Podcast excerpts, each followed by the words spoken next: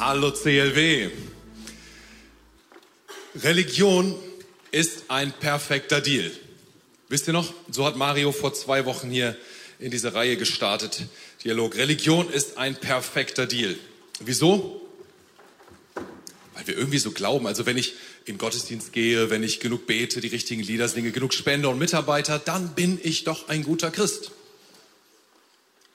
Nur steckt dahinter halt irgendwie dieser Glaube, dass ich dabei mir irgendwas verdienen kann. Ne? Ich muss halt genug spenden. Und wenn ich dann die richtigen Gebete gesprochen habe und die richtigen Lieder gesungen habe und all das, dann habe ich meine Pflicht erfüllt und dann bin ich ein guter Christ.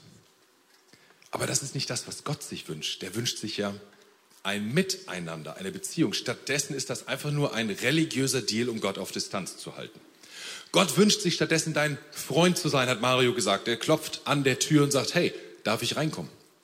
Und glaub mir, der wird diese Tür nicht eintreten, sondern der wartet darauf, dass du eine Entscheidung triffst und sagst, oh ja, ich will die Tür öffnen. Ich will diesen Jesus in mein Leben reinlassen, weil der mein Freund sein möchte. Das war vor zwei Wochen. Letzte Woche haben wir gehört, Jesus möchte nicht nur dein Freund sein, Jesus möchte dein Retter sein. Er möchte, dass du aus der Dunkelheit ins Licht kommst. Er hat dich nicht geschaffen, damit du diese Scham, die Last der Scham tragen musst. Er hat dich nicht geschaffen, dass du Versteck spielen musst im Dunkeln, sondern er möchte, dass du Leben hast. Er möchte dir neues Leben schenken. Er möchte dein Retter sein und dir Vergebung schenken und Befreiung schenken und Erneuerung schenken und all das. Er möchte dein Freund sein. Er möchte dein Retter sein. Aber damit hört es nicht auf. Er hat auch einen Auftrag für dich. Gott hat einen Auftrag für dich. Und wie das mit so einem richtig guten Auftraggeber ist, rüstet er seine Leute aus mit gutem Werkzeug. Ich persönlich liebe gutes Werkzeug. Echt, ihr habt vielleicht, wenn ihr da wart, vor ein paar Monaten meinen Akkuschrauber kennengelernt. Den hatte ich hier auf der Bühne. Es ist nicht das teuerste, beste, was es gibt, aber es ist schon ein ziemlich gutes Gerät. Und mein Akkuschrauber und ich, das ist ein Team. Wenn wir zusammenarbeiten, ey, da gehen tausende Schrauben ins Holz. Da bin ich so dankbar, dass ich mit diesem Ding arbeiten darf. Das ist aber äh, mehr oder weniger Hobby. Äh, ich habe ja auch einen Beruf, ich bin ja Pastor. Und jetzt ist das so, der Pastor, der steht ja immer nur sonntags zwei Stunden auf der Bühne und labert und den Rest der Woche macht er nichts. Glauben manche, ist knapp an der Realität vorbei. Tatsächlich habe ich ja eine volle Anstellung, bin, werde also für 40 Stunden bezahlt und mache noch äh, ehrenamtliche Stunden on top, wie viele von euch ja auch, die ihr euch ja auch ehrenamtlich hier einbringt, neben eurem Job. Ähm, und was macht man dann aber so viele Stunden die Woche hier? Zum Beispiel E-Mails schreiben, E-Mails beantworten, Konzepte schreiben, Predigten schreiben übrigens, ähm, äh, Arbeitsbeschreibungen machen, äh, äh, Videochats mit anderen Mitarbeitern, Leitern und so weiter. Ganz, ganz viel. Und was brauche ich dafür für ein Arbeitsgerät? Heute als Pastor brauchst du einen Computer. Und als ich hier angefangen habe vor Jahren, habe ich einen Computer bekommen und den habe ich auf den Powerknopf gedrückt und nach fünf Minuten war der so weit, dass ich auf das Icon von der Textverarbeitung klicken konnte. Und nach nochmal drei bis fünf Minuten war der so weit, dass ich dann die ersten Buchstaben eingeben konnte, wobei es immer wieder vorkam, dass ich auf der Tastatur tippe und die Buchstaben kommen erst ein paar Sekunden später auf dem Bildschirm. So habe ich hier angefangen und ich bin zu den Ältesten gegangen, weil die damals zuständig waren, habe gesagt, Leute, so geht das nicht, so will ich nicht arbeiten. Und das haben die auch sofort verstanden und haben mir ein ordentliches Arbeitsgerät spendiert. Und da bin ich so dankbar, dass ich seitdem mit einem guten Computer, mit einem robusten, zuverlässigen, schnellen Computer arbeiten darf. Denn ich fühle mich extrem gewertschätzt, wenn ich so ein gutes Arbeitsgerät zur Verfügung bekomme. Und ich, ich schätze das wirklich. Also ich bin der Meinung, ich brauche gutes Arbeitsgerät und bin deshalb so dankbar, dass Gott uns für seinen Auftrag auch gutes Arbeitsgerät gibt. Dass er uns nicht ähm, irgendwie alleine losschickt, sondern dass er uns was an die Hand gibt und es ist der Heilige Geist über den ich heute sprechen möchte. Der Heilige Geist. Jetzt ähm, nicht falsch verstehen, ich benutze ein bisschen diese Metapher, dieses Bild von einem Werkzeug. Ähm, aber der Heilige Geist ist natürlich nicht nur ein Werkzeug, was du irgendwie benutzt, sondern der Heilige Geist, wenn wir in die Bibel schauen, hat ganz viele Charakterzüge wie einer Person.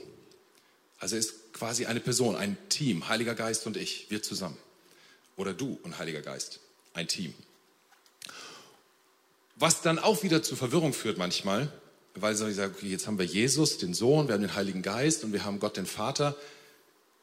Die Muslime, die werfen uns hervor, dass wir eine polytheistische Religion sind, also eine Religion, die an mehrere Götter glaubt, ne? Jesus, Heiliger Geist und Gott Vater. Nein, sind wir nicht. Wir sind eine monotheistische Religion. Wir glauben an einen Gott. Nur wie geht das jetzt zusammen? Mir gefällt ähm, das Wort, was die Katholiken da benutzen. Die reden nämlich von der Dreifaltigkeit. Also wie so eine Blüte, es ist eine Blüte, die sich entfaltet. Vielleicht nach mehreren Richtungen. Es ist alles eins, es gehört zusammen. Du kannst das nicht trennen, dann wäre die Blüte kaputt. Dann wäre es keine schöne Blüte mehr. Aber es gehört zusammen. Es entfaltet sich auf verschiedene Arten und Weisen. Der Heilige Geist ist wie eine Person. Im, das Wort Person kommt ja aus dem Griechischen und aus dem Theater dort. Persona war die Maske, die man im Theater angezogen hat. Hast du also eine Maske vors Gesicht gezogen, dann warst du jemand anderes. Dann hast du eine andere Maske vors Gesicht gemacht, warst du wieder jemand anderes. Also je nach Persona, die du vor dem Gesicht hattest, warst du jemand anderes. Aber eigentlich warst du ja immer derselbe noch. Du warst ja kein anderer Schauspieler. Ja, und so ist Gott auch, begegnet uns in verschiedenen Personen, aber es ist ein und derselbe Gott. Wir glauben an einen einzigen Gott. Wenn du ähm, kein Christ bist und vielleicht so eine gewisse Skepsis hast der ganzen Sache mit Kirche und Glaube und Gott und so weiter gegenüber, äh, dann ist das richtig gut, dass du hier bist. Da freue ich mich, dass du da bist. Und es könnte passieren, dass heute das ein oder andere dir ein bisschen komisch vorkommt. Das ist gut so. Denn überleg mal, wenn du so jemand bist, der, ähm, der, der die ganze Glaubenssache so skeptisch sieht, der jetzt mal eine Arbeitshypothese, nur für ein paar Sekunden mal angenommen, es gäbe Gott wirklich. Rein hypothetisch. Es gäbe Gott. Und er wäre allmächtig. Und er hat nun mal seine Gemeinde, seine Kirche berufen und, Herr, und will irgendwas mit ihr machen und hat ja irgendeinen Sinn, irgendeinen Zweck darin dann gesehen, dass es Kirche gibt. Sollte es dann nicht, wenn es denn ja Gott gibt, ne, wie gesagt, reine Hypothese, wenn es aber Gott gibt, sollte es dann nicht so sein, dass in seiner Kirche etwas von ihm sichtbar wird, etwas von seiner Allmacht, etwas von seiner Kraft spürbar merkbar wird? Und wäre es nicht so, dass das vielleicht noch nicht mal wirklich menschlich zu 100 Prozent erklärbar ist? Denn alles, was du erklären kannst, ist doch dann eigentlich nur rein menschlich. Wenn es aber wirklich göttlich ist, dann sollte es vielleicht auch unerklärlich sein. Das nur mal so als Gedankenanstoß für den Einstieg hier. Jetzt darfst du wieder ganz skeptisch sein. Ich persönlich glaube und bin überzeugt, dass es Gott real ist und dass er Kraft ohne Ende hat und dass er uns teilhaben lassen möchte an seiner Kraft und in uns und durch uns hindurch wirken möchte. Davon bin ich überzeugt. So wie kann ich sowas behaupten? Wie kann ich sowas sagen? Beweisen kann ich dir das nicht, werde es auch nicht versuchen. Doch sehe ich immer wieder Hinweise in meinem Leben und im Leben anderer. Eine Story, die mich bewegt hat, die ist schon einige Jahre her, aber sie hat mich bewegt, weil es einen Kollegen betraf. Pastor Miller aus USA. 1990 äh, ist er erkrankt an einer Kehlkopfentzündung und hat seine Stimme fast verloren. Er konnte nur noch so ganz gepresst ein Krächzen hervorbringen. Er ist monatelang von Arzt zu Arzt gelaufen. Er hat gebetet und gebetet. Es ist nicht besser geworden. 62 Ärzte hat er im Laufe seiner Reise aufgesucht und alle haben gesagt, sorry, können wir nichts machen, deine Stimme wird nicht wiederkommen. Und das ist doof als Pastor, wenn du keine Stimme hast. Und so hat er seinen Job an den Nagel gehängt, seine Berufung an den Nagel gehängt, ist aber weiter in seine Gemeinde gegangen. Und dann kam es zwei Jahre später, 1992, ein, ähm, ein Gottesdienst, wo ganz kurzfristig der Redner, der, der, Prediger ausgefallen ist. Und sie hatten keinen anderen. Dann haben sie ihn gefragt, hör mal, ähm, Pastor Miller, würdest du morgen predigen? Wir haben niemand anders. Wir wissen deine Stimme und Gekrächze und so weiter, aber wir haben niemand anders. Würdest du predigen über Heilung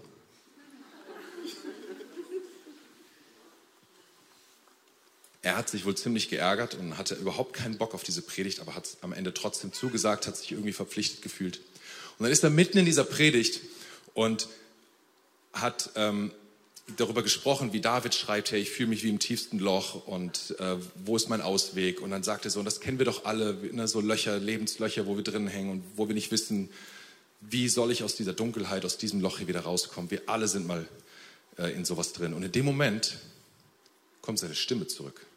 Das dauert ungefähr so 30, 60 Sekunden, dann kann er wieder normal reden. Normal ist relativ, weil er war selber dann so platt und so baff davon, was da passiert, äh, dass er, das wurde richtig emotional.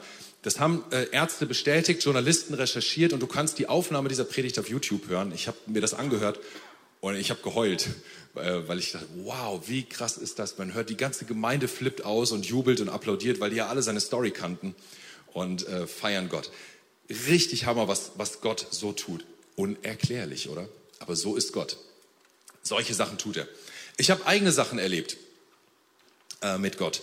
Ich, äh, viele von euch wissen, dass ich Morbus Crohn im Dickdarm hatte, also eine entzündliche Darmerkrankung. Und dass schon vor einigen Jahren die Ärzte mir gesagt haben, Herr Reinhardt, äh, mag ja sein, dass da Morbus Crohn war, so richtig glauben können wir es nicht. Denn äh, ihr Dickdarm ist nagelneu, der ist wie von einem Baby. Also das war der Arzt wörtlich so gesagt. Äh, das kann eigentlich nicht sein. Trotzdem hatte ich im Dünndarm weiter Morbus Crohn und lag vor einigen Jahren auf Intensivstationen, Rettungswagen dahin, die Blutkonserven lagen da bereit, weil ich so viel Blut verloren habe. Äh, war für mich persönlich großes Kino, alles. Ähm, der Chefarzt damals, der hat mich auf seine Privatstation genommen, obwohl ich gesetzlich versichert bin, aber weil er mich unter seiner persönlichen Aufsicht haben wollte. Und also war schon was Ernstes. Und ähm, seitdem ähm, war ich auf Medikamente angewiesen, habe immer wieder gebetet und gebetet, Gott, wann ist der Tag, wo ich ohne Medikamente klarkomme? Gott, wann ist der Tag, wo ich, ich bete für den Tag, Gott, wo ich keine Pillen mehr nehmen muss, keine Tabletten mehr schlucken muss. Und seit drei Monaten nehme ich keine einzige Tablette mehr. In drei Monaten ist nichts mehr. Und du kannst, das schon, du kannst das schon auch medizinisch erklären, sagen, ja, das gibt es auch bei dieser chronischen Krankheit. Das kommt vor, dass Leute in Remission gehen und dass man dann keine Medikamente mehr braucht. Das gibt es. Für mich persönlich ist das ein krasses Wunder. Ich lag auf Intensivstation und, und all das drum und dran und ähm, groß, so viel von meinem Darm entzündet, dass die Ärzte gesagt haben, normalerweise würden wir operieren, aber hier nicht, sonst müssten wir ihnen ja so viel Darm rausnehmen, dann können sie nicht mehr leben bald. Also, und jetzt keine Medikamente mehr. Ich bin Gott mega, mega dankbar für das, was er da getan hat. Ähm, aber andere Sachen habe ich auch erlebt. War vor einigen Jahren ein, ein Mann mit einer prophetischen Begabung hier ertraut und der hat für verschiedene Leute gebetet, für mich auch. Er hat gesagt, Matthias, auf deinem Leben, da liegt eine, ein Ruf Gottes, ein starker Leiter zu sein. Dann denke ich mir so, ja, bei, so, bei sowas bin ich immer total skeptisch, wisst ihr? Weil ich denke mir so, das kannst du jedem erzählen. Einfach ein bisschen Honig um den Mund schmieren oder so. Ne? Ähm, und deshalb, weil das so ist, sagt er dann, hat der Teufel versucht, schon deine Geburt zu verhindern. ich so, woher weiß der das? Dass es einen Notkaiserschnitt gab, weil meine Herztöne in den Keller gingen.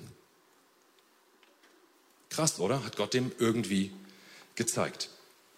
Andere Sachen, da habe ich dann das Reden Gottes bei mir selber erfahren, habe ähm, gebetet, Gott, wie geht's weiter für mich? Was ist da der nächste Schritt in meinem Leben? Und habe gehört, äh, habe hab so einen Gedanken gehabt, der war definitiv nicht von mir. Bewirb dich im Royal Rangers Büro. Und nach meiner Gebetszeit dachte ich, nein, das mache ich nicht. Ich bin begeisterter Royal Ranger. Das war irgendeine blöde Idee von mir. Die suchen noch nicht mal jemand. Was soll der Quatsch? Mache ich nicht. Und zwei Wochen später halte ich die Stellenausschreibung in der Hand für, den, für einen Job im Royal Rangers Büro, bewerbe mich und habe sofort den Job. Also da war Reden Gottes und ich konnte es überhaupt nicht ernst nehmen. Aber das hat er schon zwei Wochen, bevor ich diese Stellenausschreibung gesehen habe, gewusst. Und ich weiß, ich weiß, dass so viele Christen sich nach solchen Dingen sehnen. Wir sehnen uns danach, äh, Gott so zu erleben, mit Heilungen, mit Wegweisung, mit Orientierung. Wir sehnen uns danach, dass er uns an die Hand nimmt und uns zeigt, da geht's lang. Das ist dein Weg. Ja, und ich kann das so gut nachempfinden, wenn du sagst, ähm, boah, ich erlebe das nicht oder viel zu wenig. Mir geht's genauso. Ich habe ein paar Stories gerade erzählt, ich habe noch mehr und trotzdem denke ich mir so, für 39 Jahre, die ich alt bin, ist das noch viel zu wenig will ich noch viel, viel mehr Kraft Gottes erleben. Aber ich bin überzeugt, dass es seine Kraft gibt und dass ich davon noch immer mehr erleben werde. Ähm, wir sehnen uns danach, so Heilung zu erleben oder das Reden Gottes zu spüren, Orientierung zu bekommen. Und wenn es dann so ist, dann fordern die Sachen aber auch ganz schön heraus. Dann kommen so Fragen wie, woher soll ich jetzt wissen, ob das wirklich Gottes Gedanke ist? Vielleicht ist das nur meine blöde Idee. Oder wir fragen uns, boah Gott, was, was ist der nächste Schritt, Gott? Ich möchte den richtigen Schritt gehen. Ich möchte deinen Weg gehen, deinen Willen tun, Gott. Was ist der nächste Schritt? Woher soll ich das nur wissen? Oder wir haben Angst, für andere zu beten. Wir sagen, ah, wenn ich jetzt für diese Person bete und sie wird nicht gesund, zeigt das dann, dass ich ein schlechter oder ungläubiger Christ bin? Und so merken wir, da kommt immer wieder Unsicherheit rein, Ungenauigkeit rein, so un, ungefähr.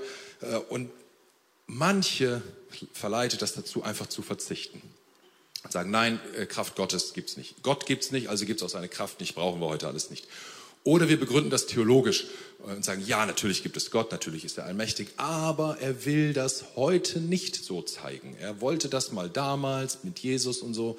Äh, er will das vielleicht irgendwann nochmal, aber jetzt ist es nicht die Zeit für seine Kraft. Und begründen das irgendwie. Aber letztendlich sprechen wir Gott sein Gottsein ab. Wir sprechen Gott ab, dass er wirklich Kraft hat und diese Kraft einsetzen möchte. Und dabei wünscht er sich so sehr, dass wir innerlich offen sind für sein Wirken. Er wünscht sich, dass wir ihn in uns und durch uns wirken lassen. Ich will ein paar Bibelverse mit euch anschauen, um, das, um dem auf die Spur zu kommen. Wir sind ja immer noch, oder wir, wir sind im Johannesevangelium. Wir haben das äh, im Januar damit angefangen, das Johannesevangelium zu lesen, also den Bericht von seinem Jünger Jesu, der über sein Leben geschrieben hat äh, der Johannes hieß. Und wir sind da immer noch in Kapitel 1. Und kannst du mit mir aufschlagen, Kapitel 1 ab Vers 29. Da schreibt Johannes der Jünger über Johannes den Täufer. Also nicht verwechseln, wir haben hier zwei Johannese. Am nächsten Tag, als Johannes, der Täufer, Jesus auf sich zukommen sah, sagte er, Seht her, da ist das Lamm Gottes, das die Sünde der Welt wegnimmt. So stell dir vor, ich hätte dich heute Morgen begrüßt mit einem High Five und allen anderen zugerufen. Seht her, da ist das Lamm Gottes. Klingt ein bisschen komisch. Muss man vielleicht ein bisschen erklären von dem Hintergrund damals. Johannes war Sohn eines Priesters und wenn die Juden nicht sowieso schon alle Opfergesetze und so kannten, dieser Johannes garantiert, der wusste, ein Lamm wird geopfert, um stellvertretend die Sünde der Menschen zu tragen oder um stellvertretend für die Sünde von Menschen zu sterben. Das war die Aufgabe eines Opferlamms. Das wusste er, das war damals so Tradition, das war von Gott so angeordnet. Und er wusste auch, dass der Prophet Jesaja schon viel früher davon berichtet hat, dass wenn mal der Messias kommt, also der Retter, den die Juden so sehnlich erwarteten, der, der sie wiederherstellen wird als Volk, äh, der ihnen Freiheit geben wird, all das, er wird Lamm Gottes genannt werden. Jesaja 53, ich bin mir sicher, dass Johannes das wusste. So, also hier ist das Lamm Gottes, was die Sünden der Menschheit wegnimmt oder auch wegträgt. Er ist es, geht es jetzt weiter in Vers 30, er ist es, von dem ich sagte, also hat er vormal schon irgendwie darüber geredet, bald nach mir kommt ein Mann, der größer ist als ich, denn er war lange da, bevor es mich gab. Äh, nach mir kommt einer, der vor mir war. Johannes, das musst du uns erklären. Lesen wir erstmal weiter. Ich kannte ihn nicht. Vers 31. Glatt gelogen, die waren verwandt, die beiden. Johannes und Jesus. Noch mehr Verwirrung. Aber um Israel die Augen für ihn zu öffnen, bin ich gekommen und habe mit Wasser getauft. Also Johannes ist manchmal, den muss man so ein bisschen äh, rauskitzeln, was er da eigentlich erzählt, was er da eigentlich äh, will von einem. Ich glaube, er kannte Jesus, aber er hat jetzt zum ersten Mal so richtig gecheckt, das ist tatsächlich das Lamm Gottes. Das ist tatsächlich der Messias, auf den wir warten. So kannte ich ihn noch nicht. Und jetzt weiß ich auch nicht, jetzt ist er gekommen, sprich, jetzt hat er sich offenbart oder jetzt beginnt die Zeit, in der er sich offenbart als Lamm Gottes, als Messias, als Retter. obwohl er schon lange, lange da war, schon seit der Schöpfung, also lange vor mir. Aber jetzt sehen wir ihn als Messias, jetzt sehen wir ihn als Retter. So, das ist, worum es äh, Johannes hier, glaube ich, geht. Nur das hatten wir letzten Sonntag schon alles. Mit Rettung und Licht und Leben und äh, Sündenvergebung und so weiter. Jetzt kommt was Neues ab Vers 32. Und er fuhr fort. Ich sah den Heiligen Geist wie eine Taube vom Himmel herabkommen und sich auf ihm niederlassen. Ich kannte ihn nicht, doch Gott, der mir den Auftrag gegeben hat, mit Wasser zu taufen, sagte zu mir, der, auf den du den Heiligen Geist herabkommen und sich niederlassen siehst, ist der, den du suchst. Jesus hat also schon lange, äh, Johannes hat also schon lange darauf gewartet, dass ein Messias kommt. Er hat ihn gesucht und er hatte vorher die Botschaft von Gott bekommen. Da, wo der Heilige Geist kommt und bleibt, das ist er. Das ist der, auf den du wartest. Und jetzt hat er das gesehen. Ähm, und dann weiter, er ist es, der mit dem Heiligen Geist tauft. Und dann schließt Johannes ab, das habe ich nun gesehen und deshalb bezeuge ich, dass dieser Mann der Sohn Gottes ist.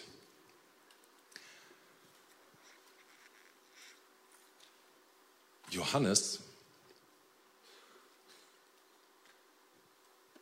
bringt es auf den Punkt. Er lässt die ganze Taufgeschichte weg, die die anderen, Markus, äh, Matthäus, Markus und Lukas schon erzählt haben. Das ist ihm gar nicht so wichtig, kennt man schon. Wichtig ist hier der Höhepunkt, der Heilige Geist kommt. Wie eine Taube schwebt er runter. Steht nicht, dass er wie eine Taube aussah, nur wie eine Taube runterschwebt. So auf die Art und Weise kommt auch der Heilige Geist hier und bleibt auf Jesus. Und in dem Moment weiß der Johannes, das ist der Retter, das ist der Messias. Und nicht nur das, sondern er weiß, das ist der, der mit Heiligem Geist taufen wird. Aber Moment mal, dann haben wir eine neue Taufe oder wie? Tatsächlich, Johannes hat mit Wasser getauft.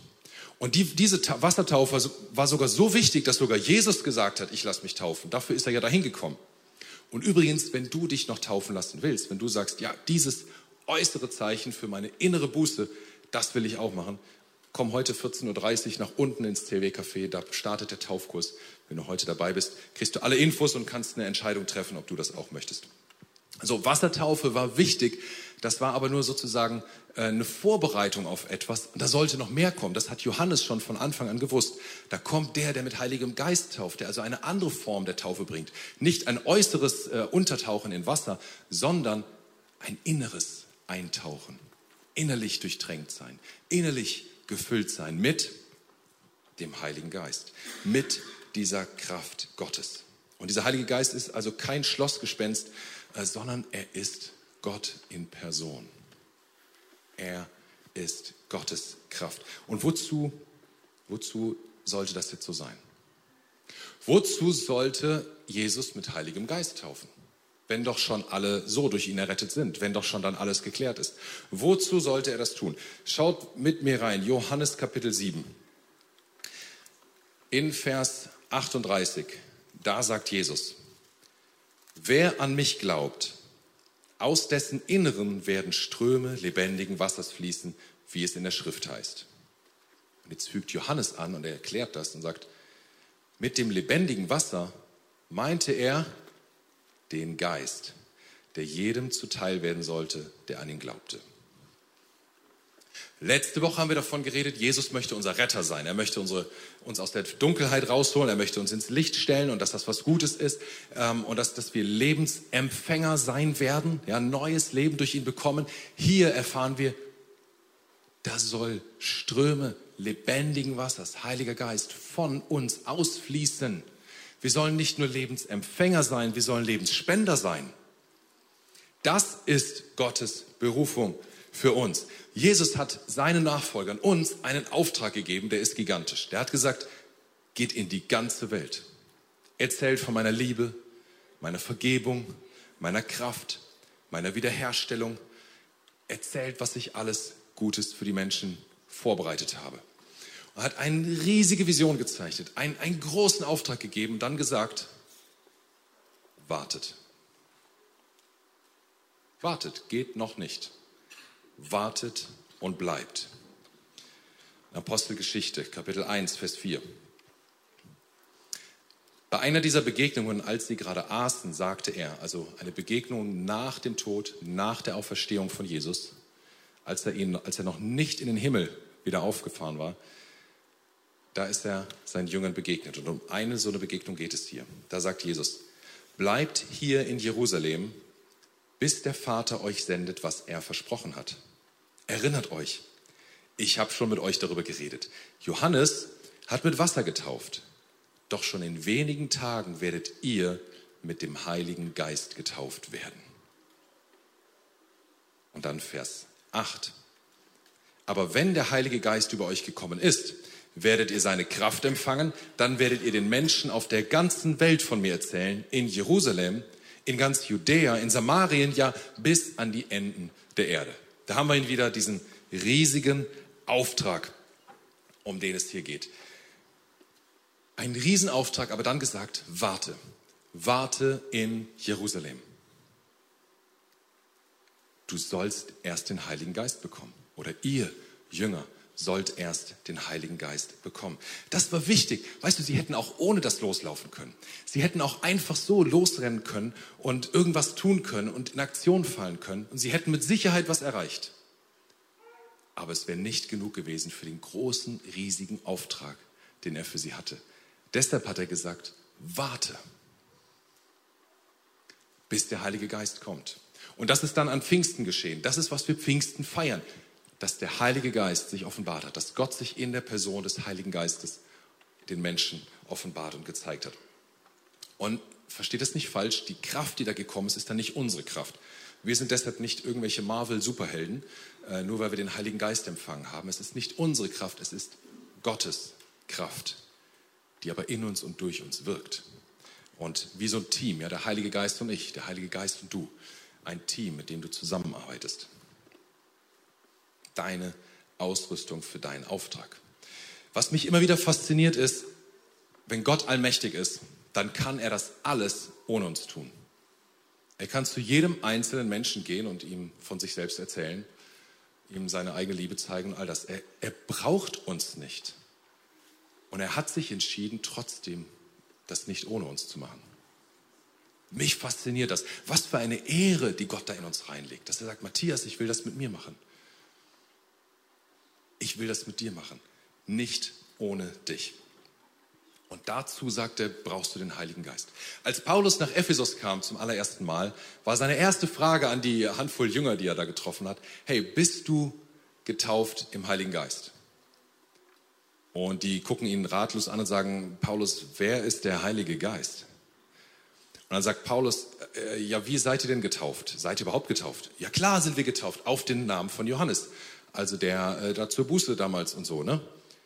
Er sagt Paulus, ja, Johannes, das ist oldschool, das war nur die Vorbereitung äh, für die Taufe auf den Namen Jesus.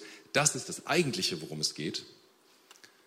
Und dann war da auch noch was mit dem Heiligen Geist, der dann danach kommen sollte. Das hat Jesus auch noch vorbereitet und mitgebracht.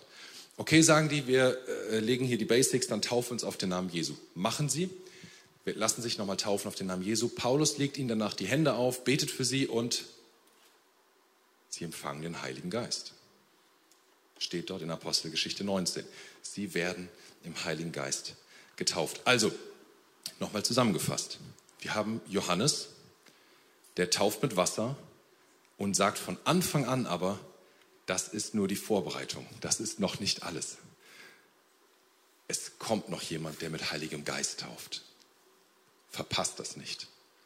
Dann haben wir Jesus, der einen globalen Auftrag gibt und sagt, aber geh nicht los, erfüll diesen Auftrag nicht, ohne dass du zuvor dich vom Heiligen Geist hast erfüllen lassen und in seiner Kraft gehst. Und dann haben wir Paulus schließlich nach Pfingsten, der irgendwo hinkommt und sagt, hey, kennt ihr den Heiligen Geist? Nein. Was kennt ihr dann? Aha, okay, erst nochmal klar Schiff machen, äh, die richtige Taufe und dann gebetet und da ist der Heilige Geist. Sie haben ihn empfangen.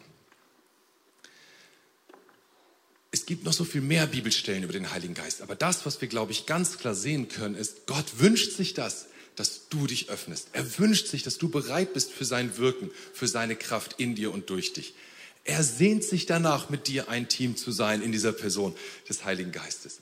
Er möchte mit dir gemeinsam das machen. Wieso? Es macht einfach mehr Spaß mit dem Heiligen Geist. Und ich glaube, Gott macht es auch mit dir noch mit viel mehr Spaß. Es macht einfach mit ihm viel mehr Spaß. Und, und enger, enger geht die Zusammenarbeit Gott und Mensch gar nicht. Noch enger zusammen geht es nicht, als wenn wir mit Heiligen Geist erfüllt sind. Ich brauche mal, Leon, meine Säge, die äh, habe ich hier, glaube ich, noch nicht. Ähm, und zwar stellt euch mal vor, ich habe hier so einen, besonders, einen besonderen Auftrag.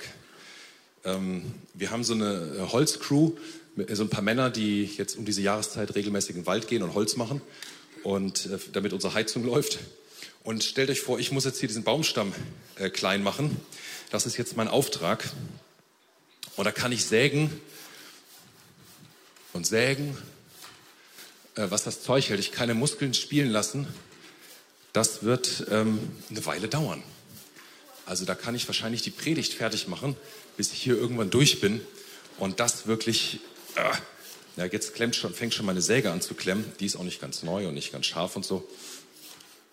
So, das ist ein bisschen mühsam, so ein dickes Ding nur mit dieser Handsäge durchzusägen. Und deshalb habe ich den Olli gebeten, mir heute zu helfen äh, und was anderes mitzubringen. Ähm, Olli, wie machst du das? Zeig mal bitte.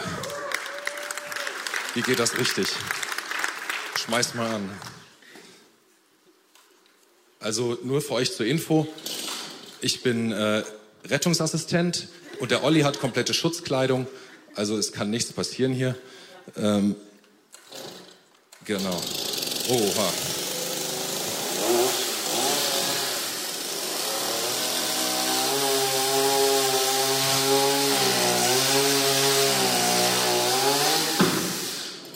Jawohl. Vielen Dank, Olli. Vielen Dank, Leon. Der hat kürzer gesägt als ich und das Ding ist schon durch. Habt ihr das gemerkt? Macht viel mehr Spaß so, oder? Olli und seine Säge, das perfekte Team, um diesem Baumstamm die Stirn zu bieten. Das perfekte Team, um hier äh, diesen Auftrag zu erfüllen, diesen Ast durchzusägen. Und was, habt ihr noch was gemerkt? Die ist nicht gleich angesprungen, die Säge, ne? Finde ich toll. Das passt genau. Denn oft geht es uns doch als Christen so, ne? die, die die Erfahrung schon gemacht haben, ich bitte Gott um den Heiligen Geist und dann springt das nicht beim ersten Mal so an. Also ich kenne viele, denen das so geht. Gibt auch andere, aber vielen geht das so. Und ich will dich einfach ermutigen, bleib dran, so wie der Olli. Einfach noch ein paar Mal ziehen an dem Ding, nochmal äh, noch beten. Und ich bin mir sicher, Gott hat dich im Blick und er will dich beschenken mit seinem Heiligen Geist. Also mit einem guten Werkzeug macht das Ganze viel mehr Spaß. Wenn du so ein gutes Team bist, du und der Heilige Geist, das macht einfach viel mehr Spaß. Jetzt geht es natürlich im Reich Gottes nicht nur um Spaß, richtig? Wir haben einen ernsten Auftrag. Aber ist es dann nicht umso wichtiger, umso dringlicher, dass wir mit gutem Werkzeug unterwegs sind, dass wir uns von Gott ausrichten lassen? Ist das nicht umso wichtiger? Diese Kraft soll der Heilige Geist für uns sein. Diese Kraft will er für uns sein. Und das kann ganz, ganz viele verschiedene Formen annehmen. Also nur um dir mal, um mal praktisch zu werden und dir ein paar Beispiele zu geben. In Ephesus, als Paulus für die äh, Christen dort gebetet hat nach ihrer Taufe, da haben sie zack angefangen, in anderen Sprachen zu beten. Was heißt das? Sie haben komische Silben gesagt, die keiner so richtig verstehen konnte. Sie wussten nicht so richtig, was heißt das. Plötzlich aber versteht das jemand. Irgendjemand hört sie auf einmal in ihrer Muttersprache, in der eigenen Muttersprache reden, die der Betende vorher nie gelernt hat. Ganz verrückt, dass sie äh, plötzlich Silben gesagt haben, Laute von sich gegeben haben, die sie nie gelernt haben. Aber irgendwie sind dabei neue Gedanken gekommen in, ihren, in ihr Denken und neue Wege Gottes wurden ihnen offenbar. Das war das Sprachengebet und das haben sie einfach so genannt, weil keiner so richtig wusste, welche Sprache ist das. Dann haben sie halt gesagt, andere Sprache. Die beten in anderen Sprachen. Ähm, was noch ist, also Paulus hat an die Korinther, an die Christen in Korinth einen Brief geschrieben und da hat er das aufgezählt, was alles so Geisteswirken ist, was alles passieren kann. Er hat gesagt, es kann Glauben geben. Einen Glauben, der so stark ist, dass er eine ganze Gemeinde, eine ganze Kleingruppe durchtragen kann in durch schwierige und herausfordernde Zeiten. Ein Glauben, der festhält an den Versprechen Gottes. Es kann Heilungen geben, so wie ich erzählt habe, von meiner Krankheit, von, von anderen, äh, die geheilt wurden. Das kann Wirken des Heiligen Geistes sein. Ähm, Paulus listet noch mehr Sachen auf. Er sagt doch ganz allgemein Wunder. Einfach irgendwelche Wunder. Ich glaube, Gott lässt sich da nicht in eine Box stecken. Wir sind, ne, wir Deutschen, wir wollen gerne Gott einkategorisieren, sagen, das tut er, das tut er, das tut er, ab ins Karteikästchen mit ihm, fertig. Aber Gott ist nicht deutsch, Gott ist international. Und er lässt sich nicht in so eine Box stecken. Aber was ich weiß ist, er möchte dich beschenken mit seiner Kraft. Paulus schreibt das, es ist ein Geschenk. Es ist ein, eine Gnadengabe. Es ist nichts, was du dir verdienen kannst. Du kannst nicht das richtige Gebet sprechen oder die richtigen Dinge tun. Nichts zum Verdienen, sondern es ist ein Geschenk, wo du einfach innerlich offen sein kannst, sagst, Gott, du hast das versprochen, jetzt nehme ich es mir auch. Vielleicht empfängst du dann so ein Sprachengebet zuerst, aber vielleicht auch nicht. Vielen geht das so, aber auch nicht allen. Und ähm, vielleicht sieht deine Kettensäge ganz anders aus. Vielleicht hast du ein ähm, etwas ganz anderes. Wie geht das ganz praktisch? Durch Gebet. Paulus hat für die Christen in Ephesus gebetet und die mussten nicht mehr warten auf den Heiligen Geist, denn er war ja zu Pfingsten schon offenbart worden. Die Wartezeit war vorbei. Und für uns Leute ist die Wartezeit auch vorbei. Paulus hat die einfach gesegnet, hat für sie gebetet. Und schon haben sie den Heiligen Geist bekommen. So darfst du das auch machen, kannst sagen innerlich, Gott, ich will. Ich will, wie bei einer Hochzeit. Ja, ich will. Sagen, hier bin ich Gott, schenk mir deine Kettensäge. Nein, schenk mir deinen Heiligen Geist. Und dann, dann werd aber praktisch, dann wende das an, dann geh davon aus, ja, ich habe den Heiligen Geist. Und zum Beispiel bete für Kranke. Ich habe mich eine Weile nicht getraut, wenn meine Kinder krank waren, für die zu beten. Ich dachte, was ist, wenn nichts passiert? Irgendwann habe ich mir gedacht, wie blöd bist du eigentlich, Matthias? Einfach beten. Einfach beten für sie, wenn sie krank sind. Und wenn nichts passiert, ist das Gottes Verantwortung. Du kannst beten, auch dass wir als Gemeindewunder erleben. Für ein neues Gemeindegrundstück zum Beispiel. Weißt du, wie sehr wir uns, also frag mal alle, die hier irgendwie angestellt sind oder eng in der Gemeinde verbunden sind, wir brauchen was anderes. Wir brauchen ein neues Gebäude. Und ähm, wir haben schon einiges an Geld gesammelt, was sehr, sehr cool ist. Wir werden auch noch viel Geld brauchen, das ist nicht das Thema. Aber das echte größte Wunder ist tatsächlich in Bonn noch einen Platz zu finden, wo man ein Gebäude hinsetzen oder umbauen kann. Bete damit, bete mit dafür, dass wir diesen Platz bekommen, wo wir als Gemeinde hinziehen können. Bete mit, wenn jemand einfach irgendwie ganz allgemein Hilfe braucht. Gott tut Wunder auf so viele verschiedene, unerwartete Arten und Weisen. Bete einfach mit, wenn jemand was braucht. Bete mit und sag, Gott schenk mir Gedanken. Bibelverse, Bilder.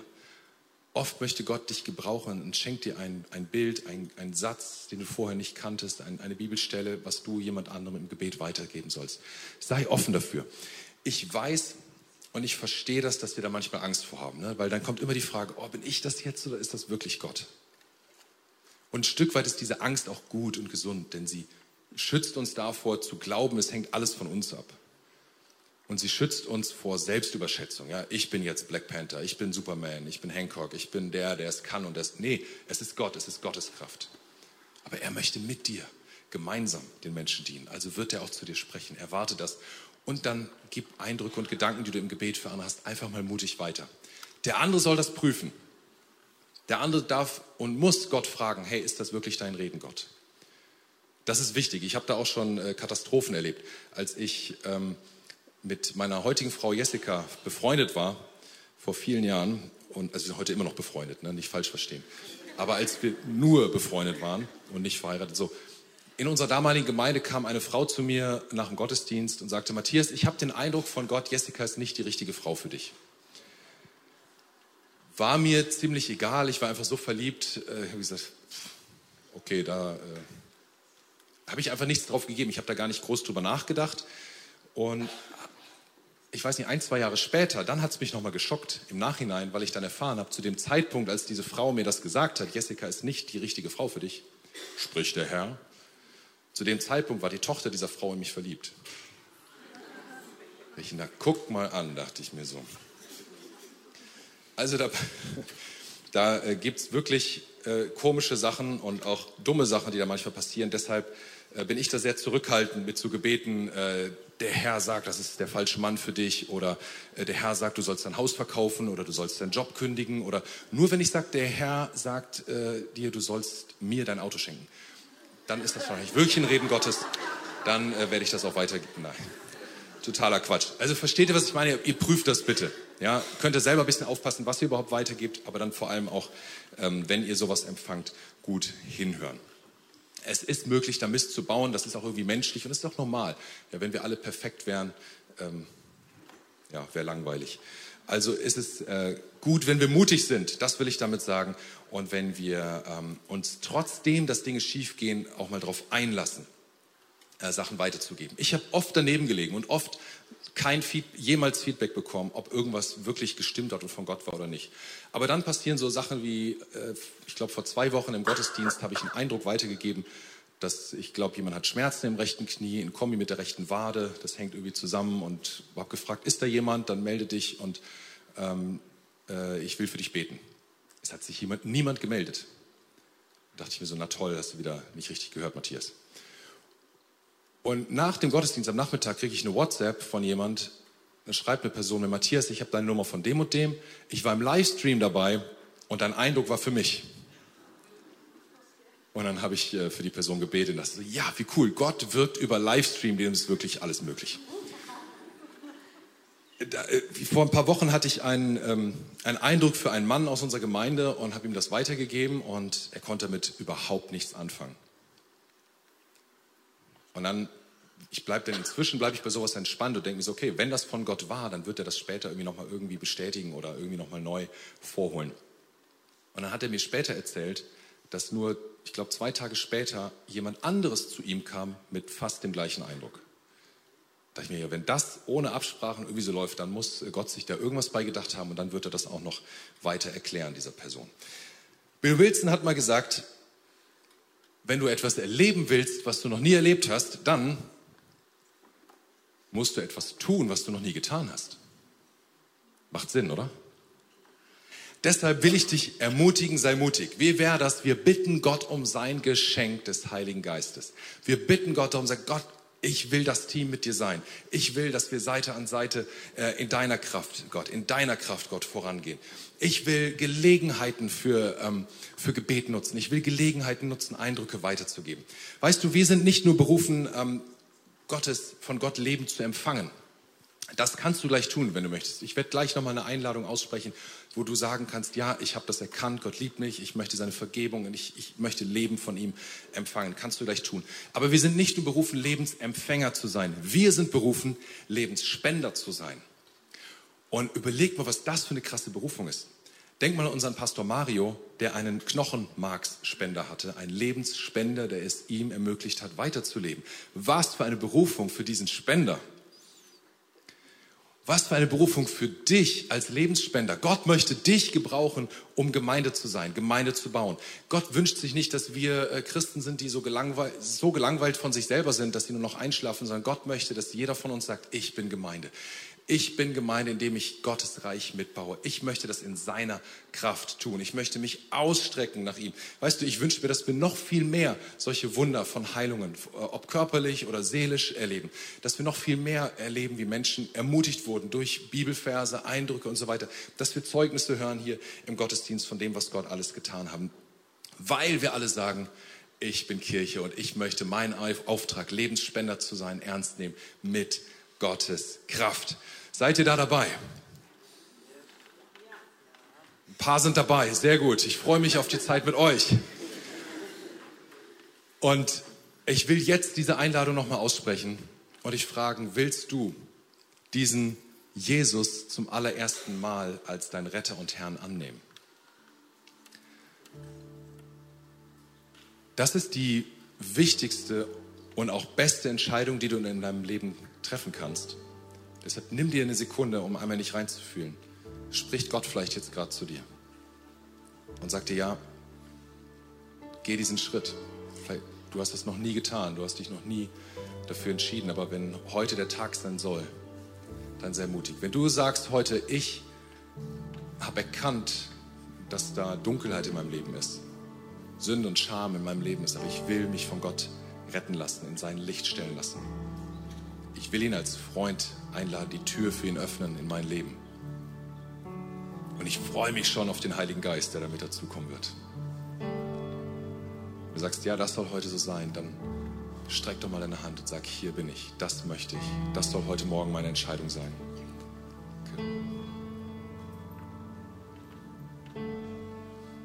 Und auch wenn du im Livestream zuschaust, du kannst die Entscheidung treffen. Das Entscheidende ist, dass Gott dein Herz sieht. Und ich möchte jetzt euch ein Gebet vorsprechen, bitte euch aufzustehen dazu. Was wenn du dich gemeldet hast, ein Gebet, was du von ganzem Herzen mitsprechen kannst. Auch wenn du schon oft das Gebet gesprochen hast, hey, wenn ich das rede, ich, wenn ich das spreche, ich lege mein ganzes Herz da rein. Wenn du das meinst, dann tu das. Leg dein ganzes Herz in dieses Gebet rein. Vater im Himmel, danke, dass du mich liebst. Danke, dass du dich für mich entschieden hast. Danke, dass du dich für mich entschieden hast. Herr Jesus Christus, Herr Jesus Christus, du bist für mich gestorben und auferstanden. du bist für mich gestorben und auferstanden. Vergib mir meine Schuld. Vergib mir meine Schuld. Ich wähle dich jetzt Ich wähle dich jetzt als meinen Retter und Herrn.